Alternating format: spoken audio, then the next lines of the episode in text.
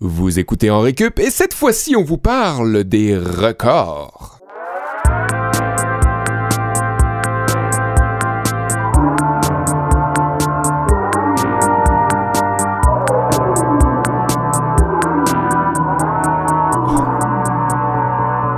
Bienvenue à tous, bonne journée, bonsoir peut-être. Ici Sébastien Blondeau, je suis en compagnie de mon fidèle acolyte Olivier Bradette. Salut Seb. Salut, ça va bien? Oui, comment Oui. ça va toi? Ça va super bien. J'ai un peu les blues par contre, parce Qu'est-ce que notre euh, troisième mousquetaire n'est pas là en ce moment. Ouais, je sais bien. Moi, j'ai un petit peu moins les blues parce que j'ai appris pourquoi il était pas là aujourd'hui. Ouais, comme, comment ça? Il s'est juste acheté une échelle 2020 puis euh, il nous a choqué Ah. à cause de ça.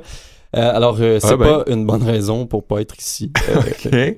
visiblement, Il a juste décidé de jouer euh, au Xbox euh, chez eux en bobette euh, semble-t-il. à place de venir travailler. À place de venir euh, faire son devoir. De... OK. Bon, on va essayer de patcher euh, ses, ses manques, ses- son absence, euh, mais euh, heureusement, on a l'aide euh, d'une invitée, euh, la merveilleuse Esther Armagnac, qui est euh, toujours là pour euh, nous servir, toujours là pour nous dépanner avec euh, son, son intellect, son background intellectuel euh, qui nous amène toujours des informations franchement assez intéressantes. Ouais, allô Esther? Bonsoir, bonsoir. Comment Ouais. ça va? Ça va très bien, Ouais. ça va très très bien. Ouais. Ouais, bien en forme. Ouais. Ouais. Ouais, week-end de trois jours, je suis en forme. On t'a, euh, on t'a un peu, euh, on était un peu euh, last minute euh, quand on t'a demandé de venir. Euh, j'espère que ça t'a pas trop contraint dans tes, Je suis- dans tes plans. Excessivement stressée. Ouais. non, c'est pas vrai. Non, je pense que j'ai trouvé des bonnes choses à dire, ça a bien été. Ouais, on parle des records. Ben, c'est aujourd'hui. ça. Aujourd'hui, c'est les Pourquoi? records. Euh, on, avait des discussions dans nos préparations des dernières semaines. Kevin nous disait Hey, on pourrait parler de Wayne Gretzky. C'est un grand Ah, joueur de la ouais. Ligue nationale de hockey. Je suis d'accord avec lui. Il y a franchement des choses à dire sur Wayne Gretzky. Puis ça vaudrait la peine qu'on en fasse un épisode. On a bifurqué pour cette semaine pour dire parlons des records de Wayne Gretzky. Parlons des records en général. Fait que, si je comprends bien, Kevin nous a imposé le sujet. Puis il est même pas là pour en parti. parler. Ok. Ouais, ouais, c'est ça. Puis là, c'est drôle parce que c'est deux en deux pour euh, Kev. À chaque fois qu'il est pas là, c'est Esther qui est à sa place. C'est vrai, c'est Ouais. vrai? Ouais, Esther qui. De euh, plus en plus, là, petit à petit, on s'approche vers un remplacement, Remplacement. permanent. Ouais, ouais, une tâche à temps plein pour un prof suppléant. ouais, euh, merci de, merci d'être là, Esther. On est vraiment content. Puis euh, oui, parlant de record, Kevin détient le record du plus grand nombre d'absences euh, en récup. c'est vrai. En 41 épisodes, maintenant c'est notre 41e. Ouh. Euh, c'est son, c'est sa deuxième absence. Sa deuxième absence est suivie de près par Sébastien Blondeau avec une absence. Une seule. Et Ouais. euh, loin en fond de peloton, moi-même, euh, Olivier, a aucune absence. aucune absence. Ça s'en vient, ça s'en vient. Mais il faut souligner aussi la présence de Mathieu Tessier qui est derrière la console de retour. On est chez Calalem aujourd'hui. Oui, salut Mathieu. Bonsoir. Ben oui, hey, oh, hésite pas Sa à, voix, hein? à mélanger ta, ta couleur euh, au nôtre. Ouais, on est, euh, on est là avec. euh, j'ai sorti une coupe de stats de, de Wayne Gretzky parce Ouais, que c'est un, un peu ça la prémisse de notre épisode. Wayne Gretzky, qui est le, le joueur qui détient le plus grand nombre de records dans la Ligue nationale de hockey, dont le record du plus grand nombre de points en carrière. Avez-vous des chiffres qui, qui vous passent par la tête? 3. Absolument aucun. 2856 en 1485 parties. Ça, ça, c'est deux points par game pour Wayne Gretzky. C'est absolument Ah, ouais. fou raide. Et en deuxième, Gordie Howe à Ouais, 1850 ouais, points. Imaginez, le, son plus proche rival est à 1000 points en dessous de Wayne Gretzky. Ça sera jamais dépassé des records je- comme ça. Est-ce que je peux être de mauvaise foi puis dire est-ce que ça n'a pas rapport avec les gens avec qui il jouait à cette époque-là puis Non. le fait que lui était meilleur que les autres puis qu'aujourd'hui tout le monde est à peu près euh, Le hockey a un peu changé. C'est sûr qu'on verra jamais une saison de 215 points comme le, le- le- record du plus grand nombre de points pour un joueur dans une saison. En 86-85, en 80 matchs, Wayne Gretzky a compté 215 points. C'est complètement phénoménal. Mario Lemieux est le deuxième avec 199 points. Ça aussi, c'est complètement débile. Nikita Kucherov, qui est un joueur du Lightning de Tampa Bay l'an dernier, a fait 128 points, qui est une saison explosive. Connor McDavid était pas très loin derrière à 118, quelque chose comme ça. Maintenant, les gros joueurs font dans les 115 points et c'est vraiment des grosses saisons. Et là, 215 pour Wayne Gretzky. C'est c'est un phénomène, c'est une légende qui, je pense, ne sera jamais battue. Le hockey a changé, c'est plus rapide. Mais mon, Très, point, euh, mon point se vaut quand même. là. Mettons qu'on prend un joueur d'aujourd'hui, on le transporte dans le temps, Mhm. en 1980. Dans les années 80-90, oui. Puis on le fait jouer, là. Ben, on le fait jouer avec Wayne Gretzky, c'est sûr qu'il fait plus de points parce que Wayne Gretzky le tire par en haut. Mais Wayne Gretzky n'a pas été tiré par en haut par d'autres joueurs. C'est sûr qu'il était avec des très bons euh, éléments autour de lui Ouais. dans, son, dans sa carrière, mais c'est comme Connor McDavid aujourd'hui. Euh, un joueur euh, comme Leon Dreisettle qui joue Ouais. avec lui sur, sur son même trio, là, qui qui avait pas là pour approuver mes propos. Non, non, non, mais, Mais, je te suis. hein. Euh, un joueur comme Dreisettle n'aurait pas autant de points si Ouais. McDavid n'était pas avec lui. Et ça a été la même chose pour Wayne Gretzky qui a tiré beaucoup de joueurs vers le haut. Et c'était pas les autres qui le portaient. Euh, voilà, donc c'était euh, c'était le petit clin d'œil euh, à Wayne Gretzky qu'on salue, qui nous écoute, euh, on le sait. Euh, vous, avez-vous des records personnels? Esther, euh, toi, est-ce que tu es une, une joueuse euh, émérite euh, dans quelque chose? Est-ce que tu as des records? euh? Non, je pense, je pense pas avoir un record de rien du tout. Moi, cette année, j'ai Ouais. euh, j'ai, battu mon record du plus grand nombre de rhumes. Ah, ouais. 14 rhumes euh, cette année. Fait que, En ouais. 2019 seulement? Ouais, ben, deux- Wow. euh, en fait, c'est à partir d'octobre dernier jusqu'à octobre aujourd'hui. Dans une période de 12 mois. Ouais, Wow! ouais. C'est vrai qu'il y a eu quelques fois où tu avais la voix un peu enrhumée ici à, en récup. Bon, ben, on quelques que- fois, il l'a pas eu. Je pense que c'est ça qu'on devrait dire. Quelques fois, il l'a pas eu du tout. J'ai jamais entendu la voix naturelle de Sébastien. Il est constamment enrhumé, d'où cette voix grave, Vous avez jamais entendu ma vraie voix. toujours cachée derrière un virus. Toi, Mathieu, est-ce que tu as des records euh, personnels? Euh, J'avais une collection de vinyles, mais. euh, Ah, ouais, oui. euh, non. Une collection de records. Le- le- le- C'est une vieille blague, mais non. Non, Oui. Moi, j'avais pas une collection de midi, mais j'avais une collection de figurines de Tom Raider. Ah, c'est vrai. Puis j'en avais 30. Puis euh, quand je suis partie 30 de la fois la même? Non, différentes. qui venaient de plusieurs univers différents. Puis en, revenant, en venant de France, j'en ai vendu plusieurs, puis je les ai pas gardés. Donc il m'en reste 6, mais j'en avais une trentaine que j'avais collectionné sur toutes les années. Comment t'as fait ton choix des six dernières? J'ai pris mes préférés en termes de jeu et en termes d'esthétique. Mais ça a été très long comme choix. J'imagine. Ah, tu parles de collection, ça me fait penser. Moi, ma soeur m'avait cédé sa collection de cartes d'hockey. J'ai une coupe de Raymond Bourque. Je suis sûr que ce serait payant si je vendais ça sur eBay. Il y aurait peut-être euh, un petit peu de. C'est lui qui a Brooke et Martineau?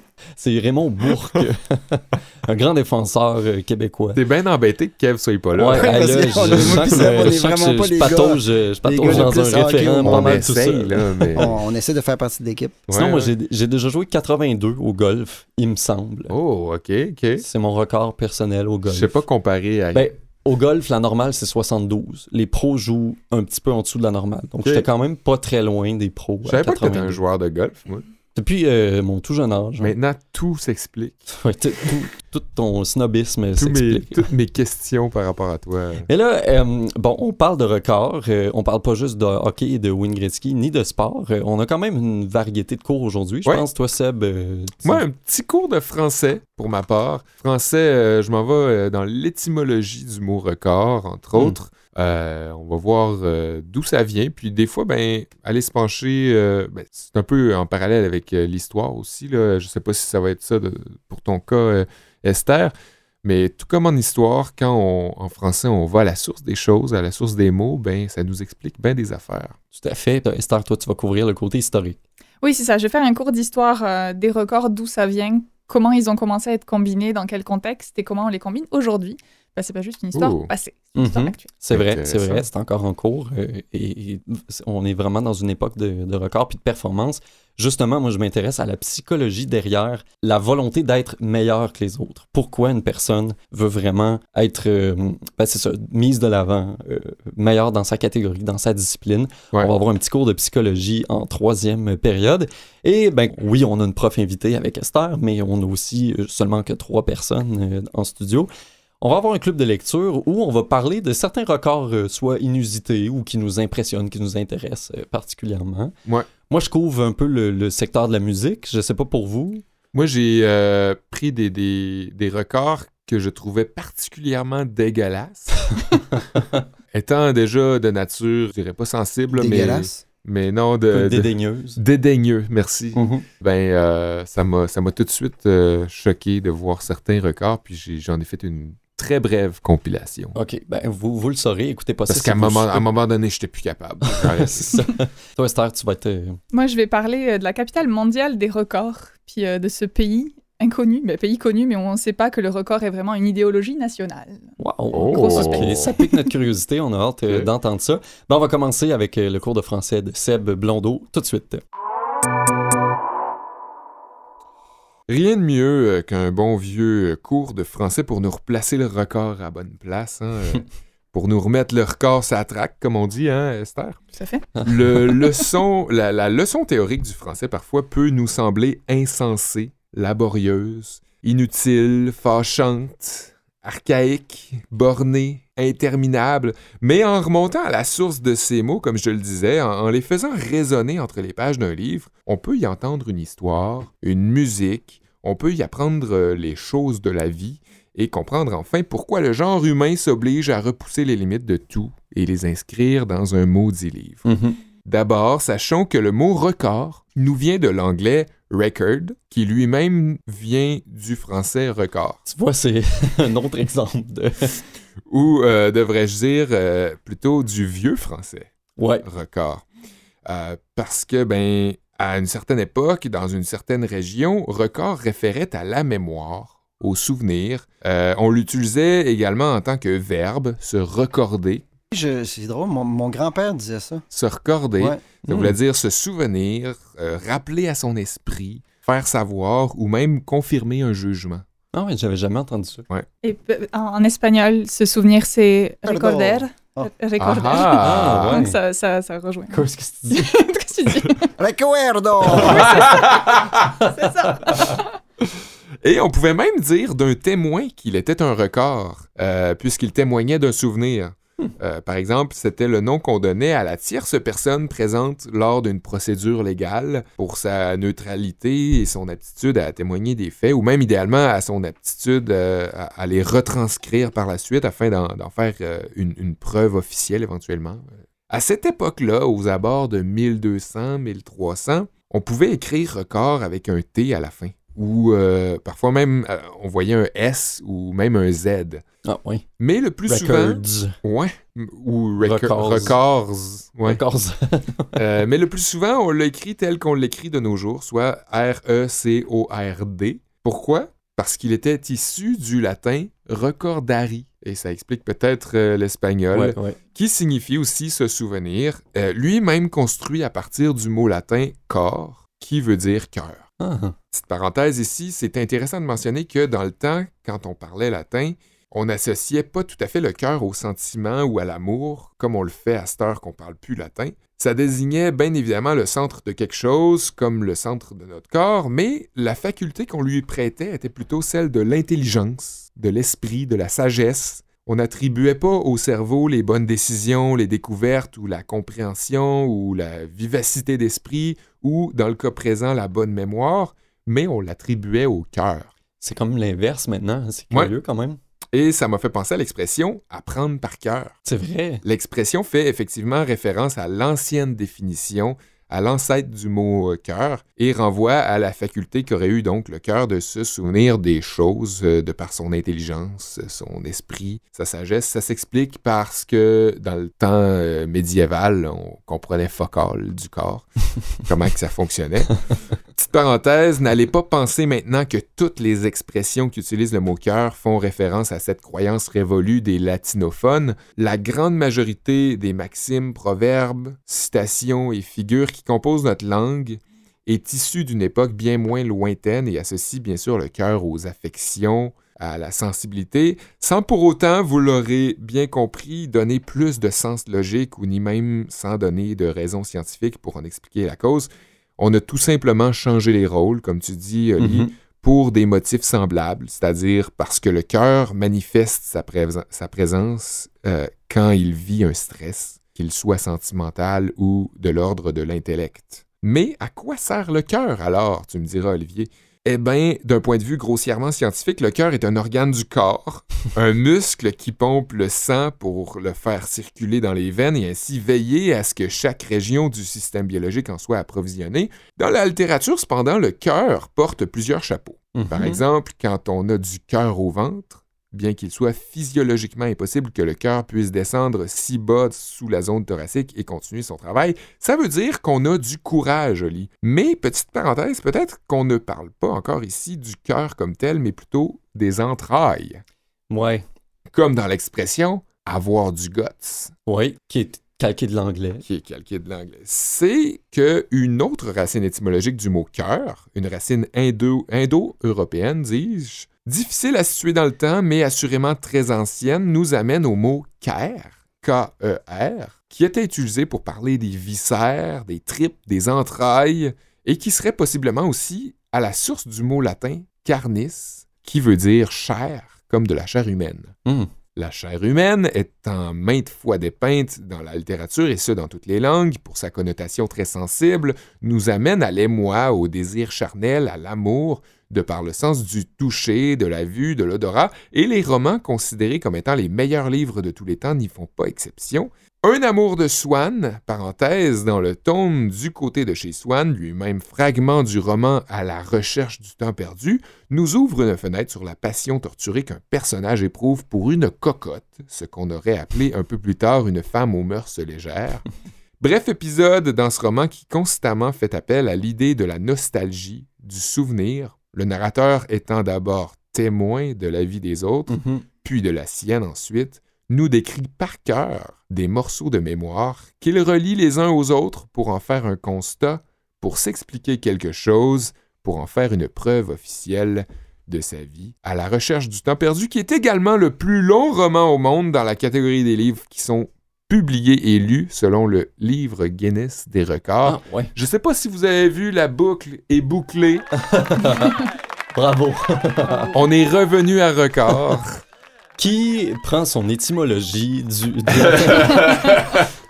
ah ouais, c'est très cool ça. Merci Seb. Euh, Est-ce que tu connais les, euh, le nombre de pages de, la recherche du temps perdu de... C'était quelque chose comme 1009, euh, 1 million 900 000 quelque chose euh, euh, mots. Wow. Ouais. Mais il y a un livre qui est plus long que ça, qui fait 2 millions quelque chose mots, euh, mais c'est juste parce qu'il n'est pas publié. Euh, Officiellement. Officiellement. Il date de 1600 quelque chose. Il s'appelle Artamen ou... ah, Artamen ou quelque chose. Et euh, c'est un, un livre qui est sur Internet aujourd'hui. On peut le lire sur Internet, mais il n'est pas publié parce qu'il est trop long. C'est quand même fou qu'à l'époque, ils ont Et les gens on, va le- on va le mettre sur Internet, mais on le publiera pas. Mais c'est parce que les gens ne le lisaient pas non plus, Ouais. de toute façon. Donc, ils ont juste décidé de ne pas faire d'édition et ils comptent pas parmi les livres les plus longs parce qu'il n'est pas lu euh, tant que ça. Ouais, Donc, euh, Ça, ça dit 1,5 million de mots dans, euh, à, à la recherche du temps perdu, donc 9 609 000 caractères. Tu parles. c'est beaucoup. Hein? 2400 pages. Ouais, ça tombe. Merci Seb. Ça fait plaisir. On passe maintenant au cours d'Esther Armagnac, la splendide. C'est parti. Euh, ouais, euh, bon, c'était un beau cours philosophique, puis c'était beau, c'était poétique. Moi, ça va être vraiment très euh, terre à terre, puis avec des chiffres, puis, puis tout. Donc, soyez prêts. Merveilleux. Donc, moi, je vais vous faire vraiment une histoire. J'ai essayé de retracer en fait l'histoire des origines des records, puis depuis quand l'humanité s'est intéressée à compter des records, puis recenser des records. Alors, c'est un peu difficile de retracer l'origine de quand est-ce qu'on a commencé à combiner des records, parce que c'est difficile de remonter à l'Antiquité. Euh, donc, ce que j'ai trouvé, c'est que l'origine des records remonte de base au sport, plus à la pratique Ah ouais. sportive. Donc, c'était pour combiner les meilleures performances en sport. Donc, euh, ma recherche m'a ramené aux premiers Jeux olympiques modernes de 1896 qui avaient eu lieu à Athènes. C'est la première Hmm. fois que on a créé un comité international olympique, puis que ça a fait des Jeux olympiques avec plusieurs pays, donc compétition internationale de sport. À l'époque, il y avait juste 9 jours de compétition, 9 sports et seulement 241 sportifs. Pour vous donner une idée, à Rio en 2016, il y a eu 28 sports représentés et 11 360 athlètes. Donc c'était vraiment peu, mais c'était la première fois qu'il y avait une aussi grande euh, organisation, représentation, événement, bah, un aussi gros À événement l'épo- à sportif. l'époque, je pense Astérix était présent dans les Jeux C'est d'Athènes. hein? c'est C'était- probable. mais Ça, c'était dans les- l'ancienne génération de Jeux Olympiques. C'est pas dans l'époque moderne. C'était pas Ah, l'époque moderne, c'était les Jeux Olympiques pré-modernes. Exact. Mais euh, en gros, c'est ça. C'est là que les gens ont commencé à combiner des records, évidemment, puis à recenser qui faisait le meilleur saut, le plus gros lancé, courait le plus vite, etc. Puis ce qui s'est passé, c'est qu'au fur et à mesure du temps, les records ont été augmentés et améliorés au travers du sport. Donc, j'ai, selon une étude de l'Institut de recherche biomédicale et di- d'épidémiologie, Mm. qui est l'étude des bravo. épidémies. Félicitations. Euh, donc cette étude, elle explique en quoi il est de plus en plus difficile de battre des records en sport. C'est qu'on part de- du départ, donc jusque-là, tout est normal. Puis au fur et à mesure, on augmente les performances de plus en plus à un tel point qu'on arrive à la limite de l'humain. Et qu'aujourd'hui, actuellement, les athlètes sont en danger quand ils essayent de battre des records. Euh, sur le plan musculaire, mais sur le plan aussi cardiaque, sur le plan nutritif aussi, ils vont de plus en plus loin dans leur régime, ce qui fait que ça devient dangereux de battre des records aujourd'hui. Donc le futur des records en sport est un peu flou et en danger parce que les athlètes se mettent en danger avec leurs performances de plus en plus folles. On voit en gymnastique, chez les athlètes, il y a de plus en plus de blessures. Donc c'est ça le...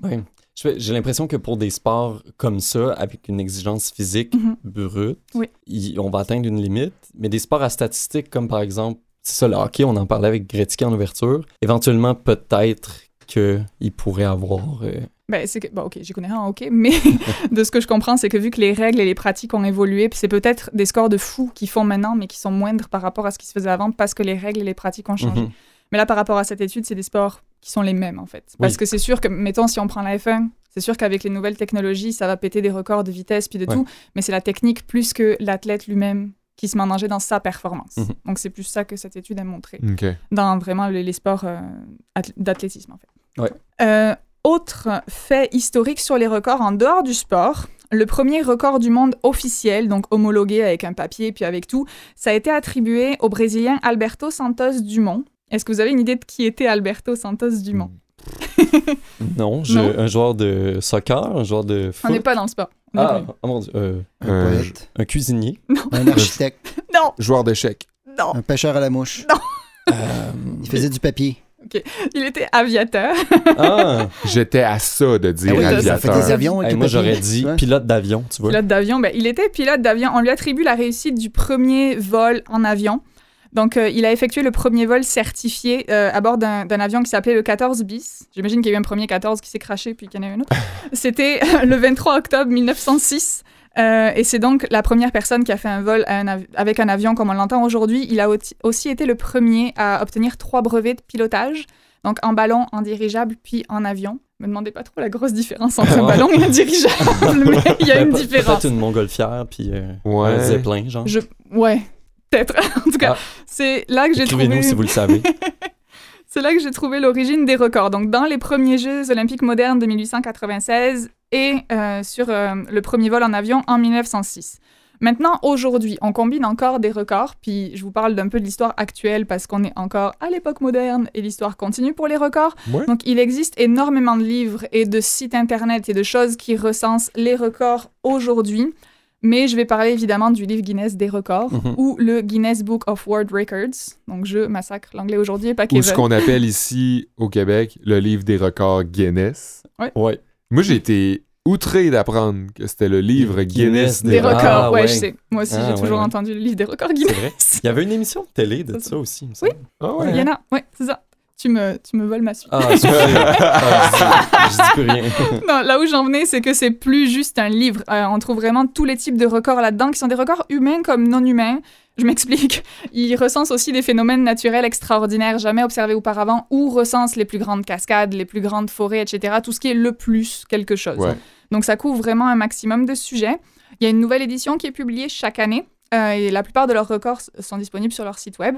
Euh, c'est vraiment devenu une institution mondiale. C'est ça, il y a des produits dérivés, il y a une série télé, ils ont fait un jeu vidéo à partir de ça, donc c'est devenu. c'est- une franchise, genre.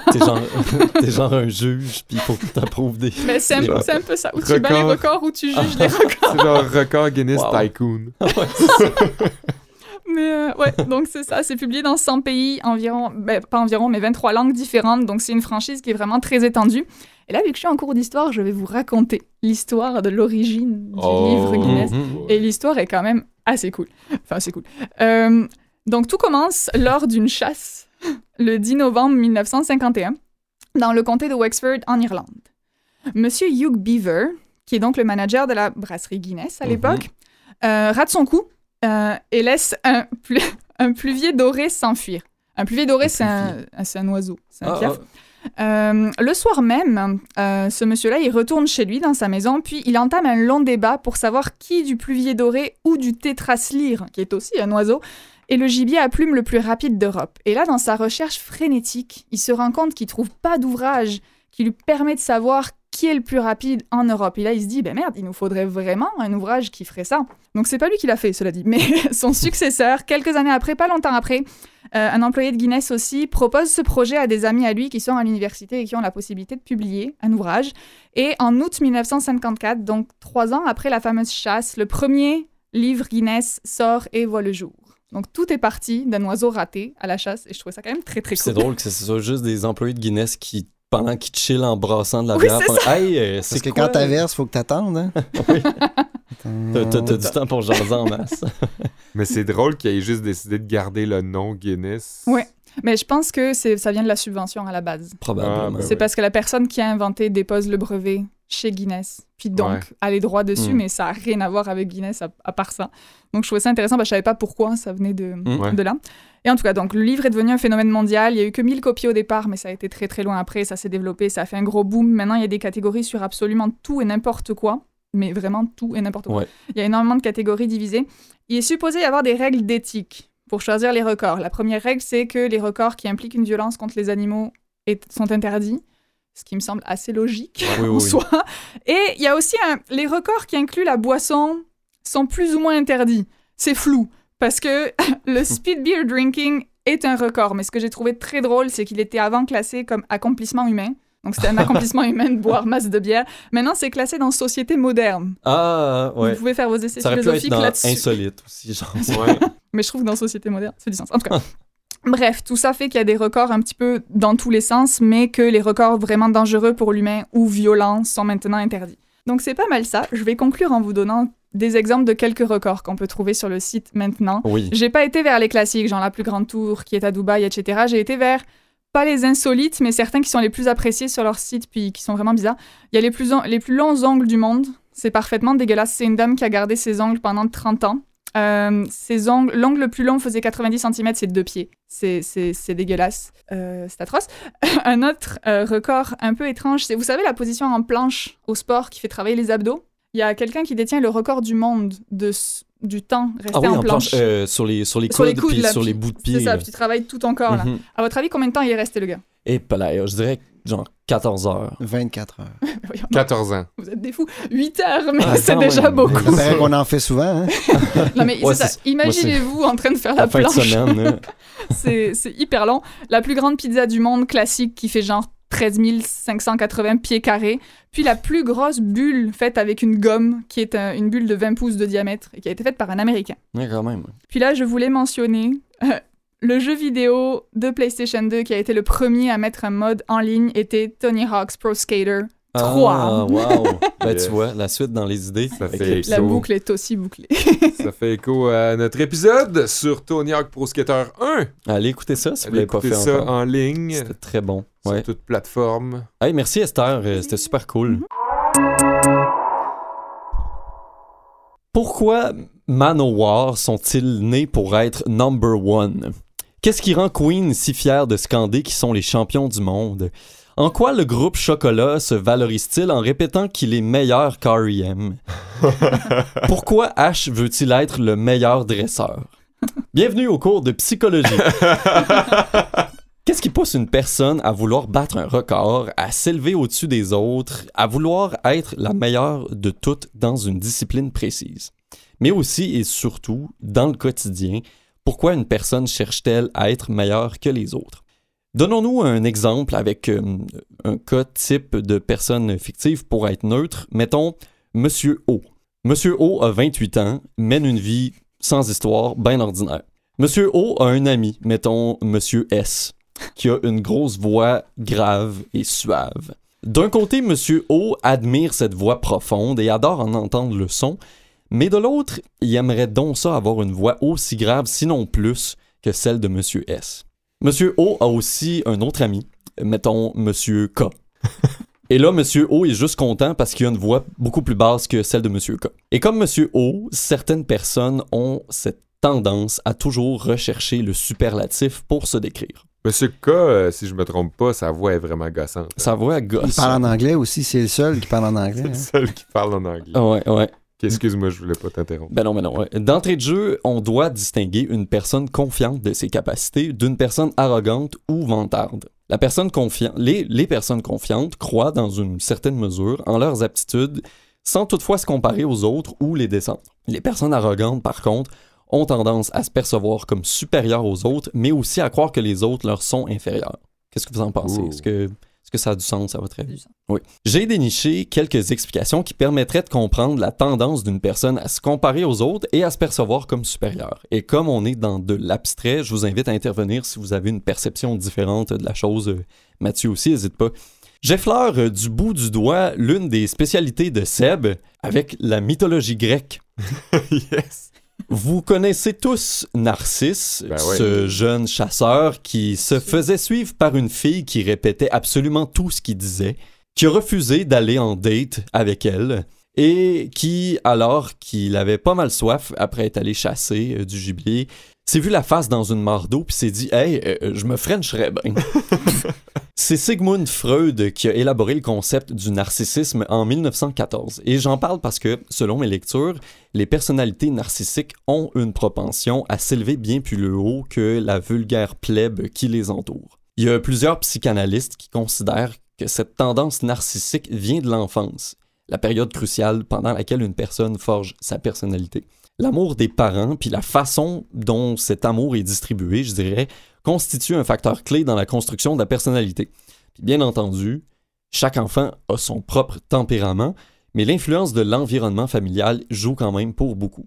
Si l'affection démontrée à l'enfant est trop intense, trop positive ou sans nuance, et que les parents répètent à leur petit génie qui est donc beau ton dessin, que t'es la meilleure au soccer, que t'es le plus gentil de toutes tes amis, sans jamais rappeler à l'enfant de rester humble ou que d'autres peuvent être égaux à lui ou même meilleurs, ben, ça pourrait faire en sorte que cet enfant-là, plus tard, devienne un écœurant.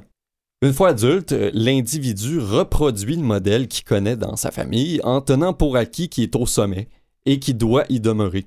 Plus jeune, s'il cherchait l'amour, la reconnaissance puis l'approbation de ses parents, plus tard, c'est aussi celui de la société puis de son entourage que Ben la personne va chercher. Hmm. À l'inverse, un manque d'amour et d'affection peut provoquer le même genre de comportement, c'est-à-dire qu'à défaut d'avoir été motivé, appuyé et aimé de ses parents, l'individu tentera de prouver aux autres et probablement à lui-même en premier qu'il vaut quelque chose. Je me souviens de mes cours de psychologie sociale à l'UCAC à l'hiver 2011 où j'ai appris le concept du biais positif envers soi-même ou biais d'autocomplaisance. Est-ce que vous sauriez le définir?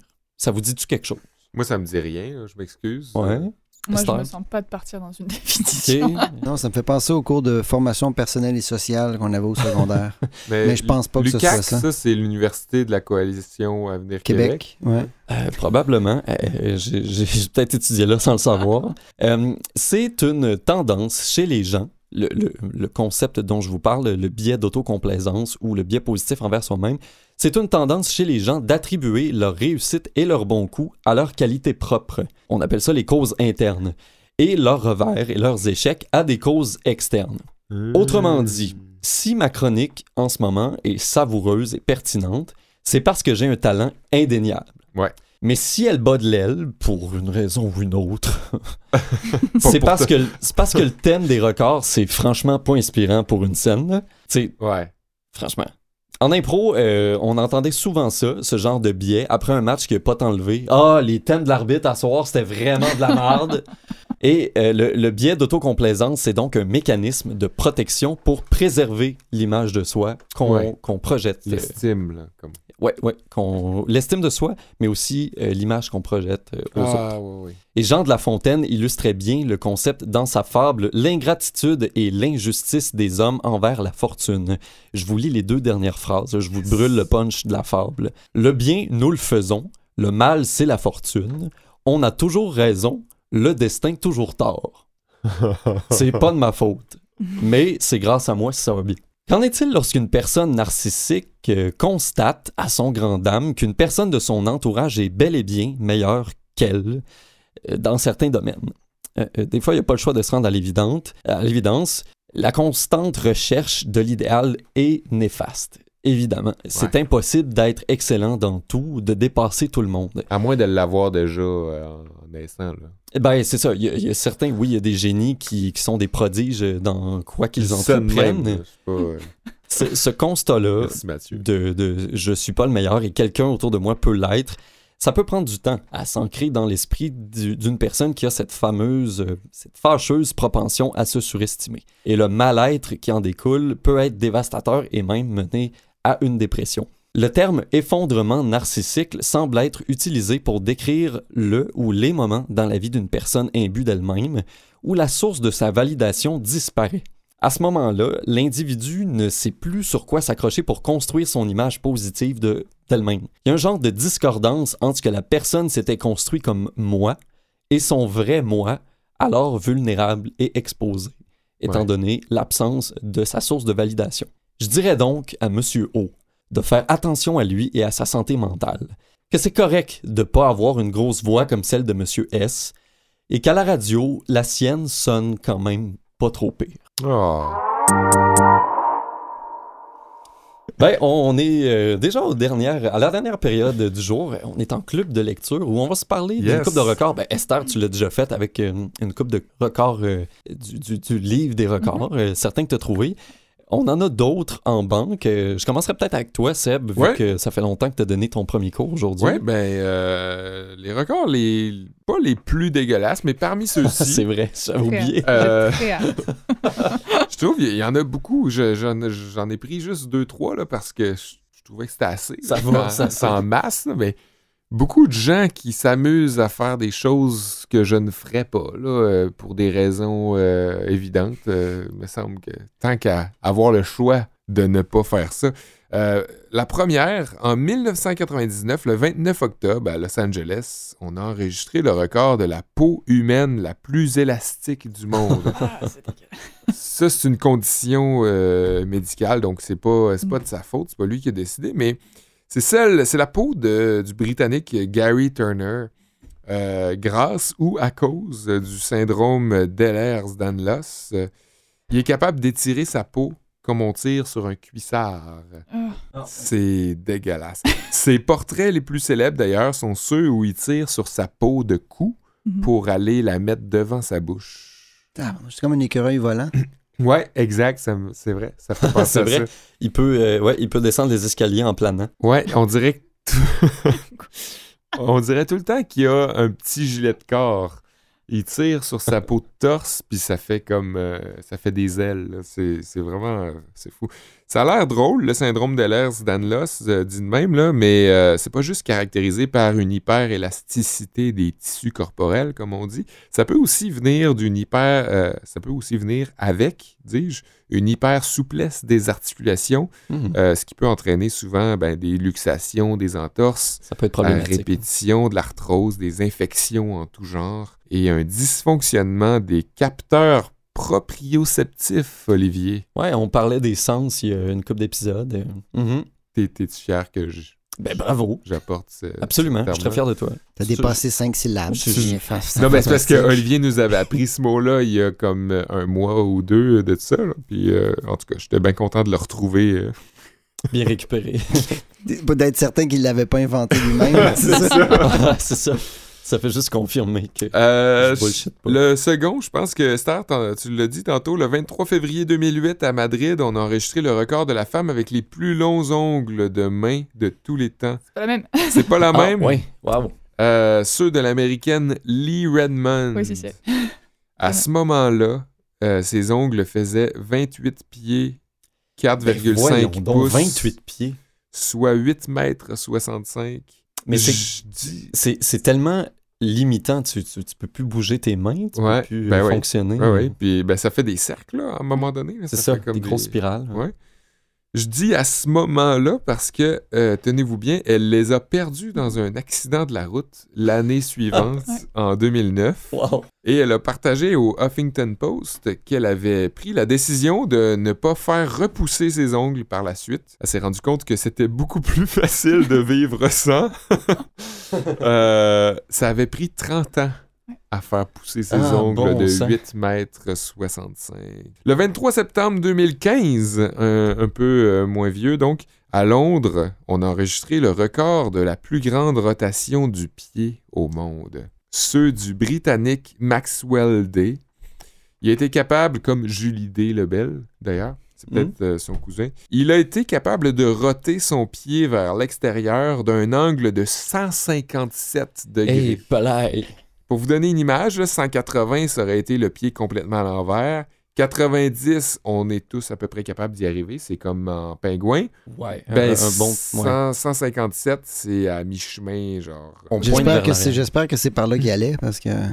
C'est pas- c'est- Est-ce que c'est le pied qui a tourné ou si c'est la- c'est c'est depuis l'ange c'est la- C'est, ben, la, la jambe tourne un peu aussi, Oui, mais c'est le pied qui tourne le plus. Donc, ça fait une espèce de spirale. là. Le, le genou est peut-être... euh, il Le est genou in- peut-être 30 degrés. Ouais, il est investi dans le, dans le tournoiement, là, mais il n'est pas, euh, il est pas impliqué dans le record. Le pied euh, qui faisait 157, ben le- l'autre qui est à côté faisait pas 157, mais proche. Ce qui fait en sorte que les deux pieds, comme presque à l'envers, et il est capable de marcher comme ça, puis il dit que ça fait pas mal, mais c'est quand même franchement dégueulasse. et j'ai arrêté de chercher parce qu'à ce moment-là, je je pouvais plus regarder des photos de. Oui, de c'est ça, parce qu'il y a des photos qui viennent avec, Ben, il y a- avec oui, ça. toujours, il y a C'est toujours- pas juste dans un livre. Ouais, Ah, puis ouais. si tu veux euh, vérifier la véracité des choses, ben tu t'en vas sur Google Images, puis tu regardes s'il y en a plusieurs ou si c'est pas juste un canular. Ouais. Ben ouais, c'est comme proprioception. Tu vas, tu vas regarder sur Google Earth, c'est vrai. ah ouais, toi, Esther, c'est quoi tes records? Mes records. Mes records. Ben, que t'as que t'as recensé. Non, c'est la, la formulation. Toi, Esther, c'est quoi On tes se croirait records? au- autour d'un feu de camp. Puis toi, c'est quoi ton histoire d'horreur? Ben, moi, j'ai pas une liste de records. Moi, j'ai- je, la- je présente la capitale du record.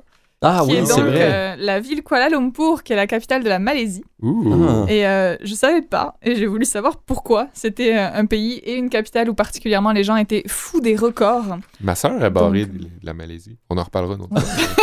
Ah ouais. Mais c'est ça là-bas, c'est vraiment un sport national, les records. Les gens veulent battre des records en continu à tout bout de champ. Puis dans les rues de la capitale, c'est sans arrêt, on va faire une bête de pizza ou on va construire des méga tours et tout ça. Puis pourquoi ben, L'origine est politique en fait. Puis c'est assez intéressant. C'est le premier ministre, je vais tenter de dire son nom, Mahathir bin Mohamad, je m'excuse pour la prononciation, qui a été, qui a été premier ministre entre 1981 puis 2003, c'est long.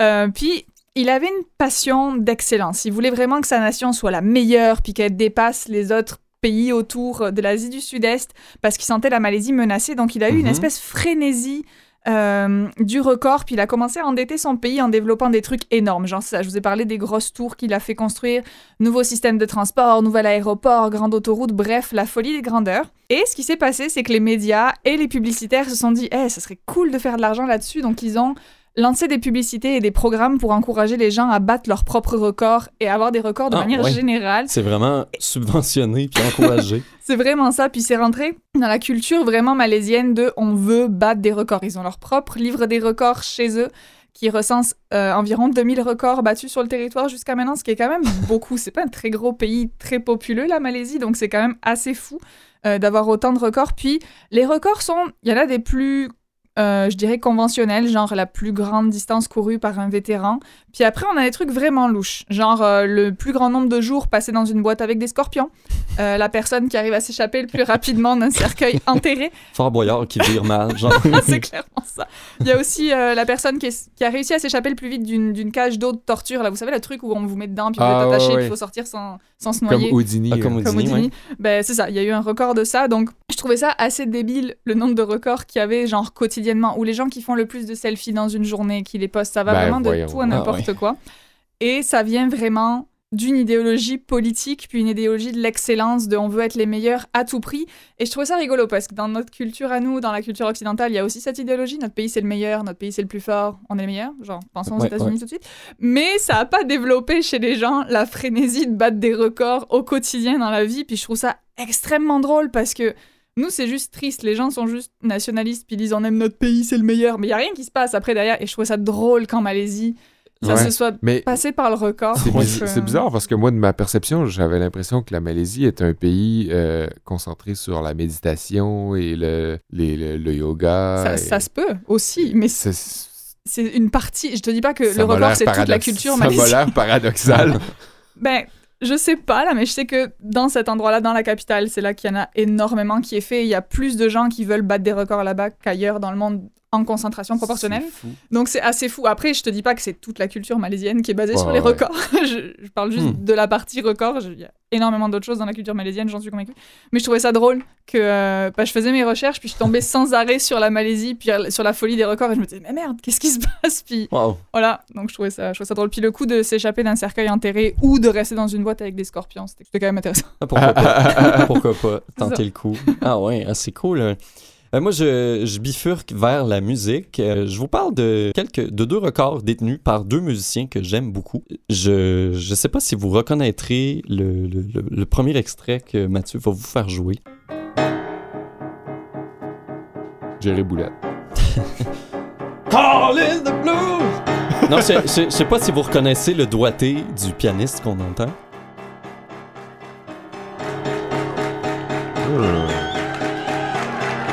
On voit qu'il y a une tension, il y a un public qui, qui, qui soutient le pianiste. En fait, c'est Chili Gonzalez. Ah! Quelques secondes avant qu'il batte le record Guinness du plus long concert donné par un Ah, artiste solo. C'est vrai. Entre le 16 et le 18 mai 2009, le pianiste, rappeur, MC, compositeur et sympathique monsieur de Montréal a enchaîné 211 morceaux en 27 heures, 3 minutes et 44 secondes au théâtre Ciné 13 euh, à Paris, Ah que tu connais peut-être. Euh, selon les règles imposées par des juges des records Guinness, Chili Gonzalez ne pouvait prendre qu'une pause de 5 minutes à chaque heure et de 15 minutes chaque 3 heures. Il était aussi évidemment interdit de rejouer la même pièce deux fois. Avant le, pub- avant le spectacle, le public a pu choisir des morceaux parmi une liste de 300 chansons qui avaient été proposées par Chili Gonzalez et son équipe. En spectacle, Chili Gonzalez est toujours affublé de peignoirs colorés, euh, on le sait. Puis c'est drôle parce que j'ai vu Chili Gonzalez deux fois dans ma vie. Et les deux fois, c'était avec Seb une fois, puis Esther euh, l'autre. Euh, donc, tu vois, le- on boucle la Mais boucle. Esther et moi, façon. on n'est jamais allé le voir. Non, Non, il manquerait juste ça. ça. ouais. Puis euh, c'est drôle parce que dans ce, ce record-là, euh, il y a un moment où Chili Gonzalez a laissé son peignoir pour un pyjama avec un petit bonnet de nuit. Euh, c'était, Ah. c'était tout mignon, ça m'a bien fait rire. Là, on va changer complètement de ton puis de registre. Si, comme Esther, vous êtes raver dans l'âme, vous reconnaîtrez peut-être euh, cet, hymne, euh, cet hymne de la techno.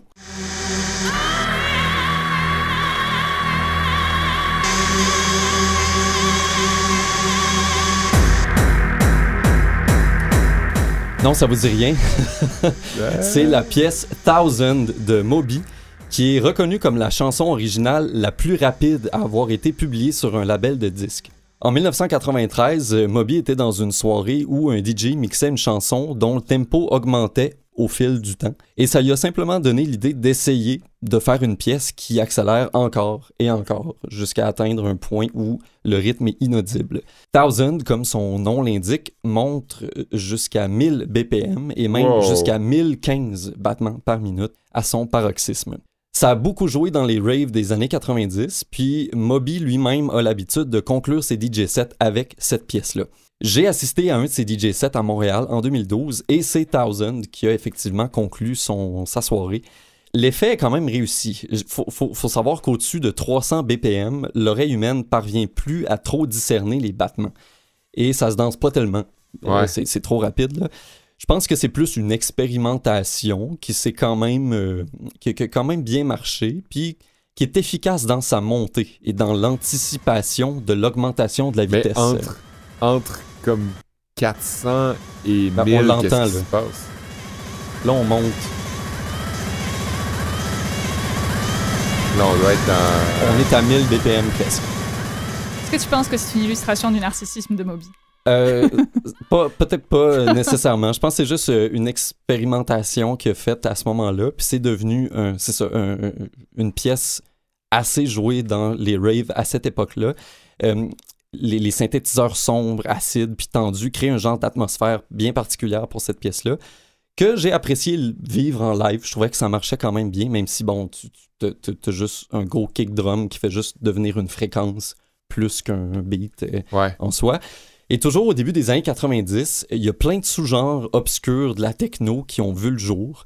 En fait, non, ils n'ont pas vu le jour parce que c'est de la techno. Euh, a- on parle de hardcore techno, de terrorcore, de speedcore et même d'extratone, où là, vraiment, on atteint des dizaines de milliers de BPM, de, de battements par Ben minute. voyons. Et c'est même pas considéré de la musique à ce point-là, c'est plus vraiment de l'expérimentation sonore. Ouais. Euh, parce que là, tout ce qu'on entend, c'est juste une fréquence qui monte dans une espèce de son aigu qui déchire les tympans puis qui est vraiment pas agréable à entendre. Et au tournant du millénaire, il y avait des communautés web qui se développaient dans des forums pour tenter de créer les expériences sonores les plus agressantes et les plus agressives possibles avec les sous-genres que je vous ai nommés. Euh, vous pourrez aller écouter si vous voulez. Là, c'est, euh, faut être prêt à, à entendre ce genre de choses-là. C'est, euh, il y a des la euh, dure. dure, là, ouais. Il y, a- il y a des parties de, de speedcore puis de techno euh, très rapides à 200 BPM et Dans plus qui, qui jouent, là, qui, ouais, c'est connu dans les sous-sols d'église d'Outremont. Ben voilà, euh, on a quand même Ah oui, c'est- large. euh, Mine de rien. On n'a pas. euh, moi, j'ai pas pensé à Kev une seconde de toute cette émission-là. Ben, euh, il y a quand même euh, son nom dans les records. euh, Dans l'équipe, on le rappelle, avec Ouais. deux absences. Et avec. Il y, a- il y a le record d'avoir d'être le seul à avoir un accent dans son nom de Kevin. Mais ça, c'est ses parents qui détiennent ce record-là, Ouais. peut-être. D'avoir donné ce nom-là. Non, mais on, on- on l'embrasse, on t'aime, Kev, quand même. Euh. Euh, ben, merci vraiment, Esther, euh, d'avoir accepté au pied levé de venir être euh, notre invitée et prof Oui, remplaçante en ben, même temps. Merci de m'avoir proposé, ça fait toujours plaisir. C'est tout le temps bien le fun. Merci une fois de plus à Mathieu d'être toujours fidèle au poste et de nous, euh, de nous mettre euh, à l'aise dans ces locaux euh, que sont euh, les locaux de Canal M. Merci Olivier pour ton cours et ta, ta bonhomie. Une introspection en même temps. Oui, cours de psychologie bien intéressant. Euh, allez voir ça. euh, Si vous nous écoutez à la radio, si vous avez juste capté la fin, allez nous voir en ligne. Tous les épisodes sont là, Oui, euh, sur toutes les plateformes. plateforme de podcast. On est aussi en balado sur CISM et Canal M euh, par le fait même. Et on est sur facebook.com baroblique en récup, en Exact. récup et sur Instagram à at en recup. Sans accent, contrairement à Kevin. Contrairement à Kevin. Merci bien. On se revoit la semaine prochaine. Ça me donne le goût d'aller clubber.